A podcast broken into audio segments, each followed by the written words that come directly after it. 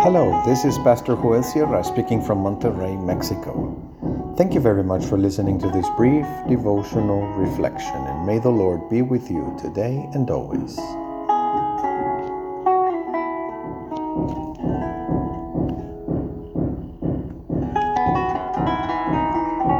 Mistakes by ignorance. We read in the Gospel of Mark, chapter 12, verses 18 through 27 in the New International Version.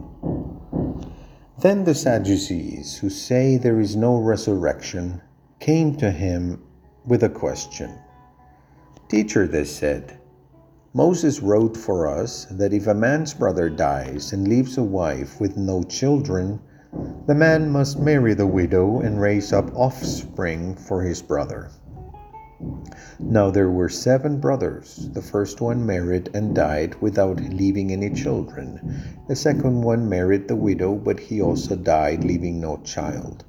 It was the same with the third. In fact, none of the seven left any children. Last of all, the woman died too. At the resurrection, whose wife will she be, since the seven were married to her? Jesus replied, are you not in error because you do not know the Scriptures or the power of God? When the dead rise, they will neither marry nor be given in marriage. They will be like the angels in heaven. Now, about the dead rising, have you not read in the book of Moses, in the account of the burning bush, how God said to him, I am the God of Abraham, the God of Isaac, and the God of Jacob. He is not the God of the dead, but of the living. You are badly mistaken.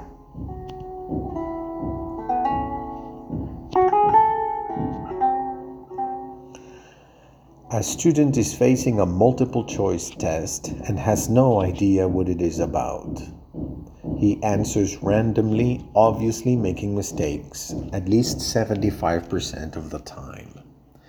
He can argue that it has been a difficult week and that he did not have time to study. It's a tragic scene because his mistakes are due to ignorance. But it is doubly tragic when ignorance presents itself on the professor, the person who's supposed to know.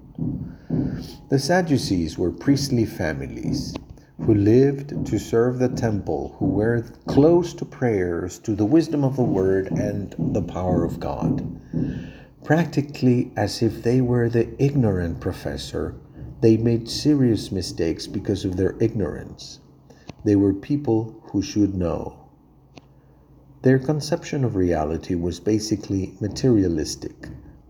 This is a truly tragic scene because with God so close, they were unable to see reality.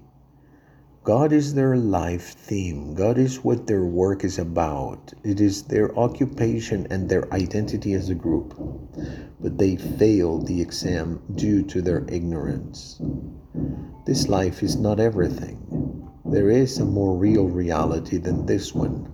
It is the reality of the power of God which we know thanks to the Holy Scriptures.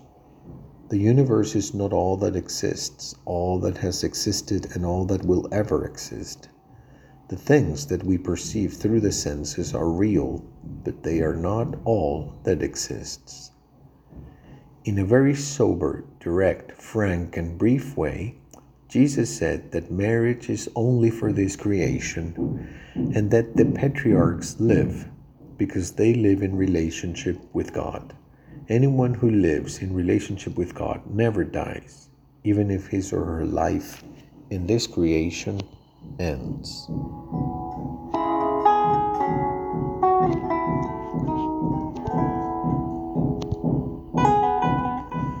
Let's pray. Lord, by walking with you, we're getting rid of the mistakes we make out of ignorance.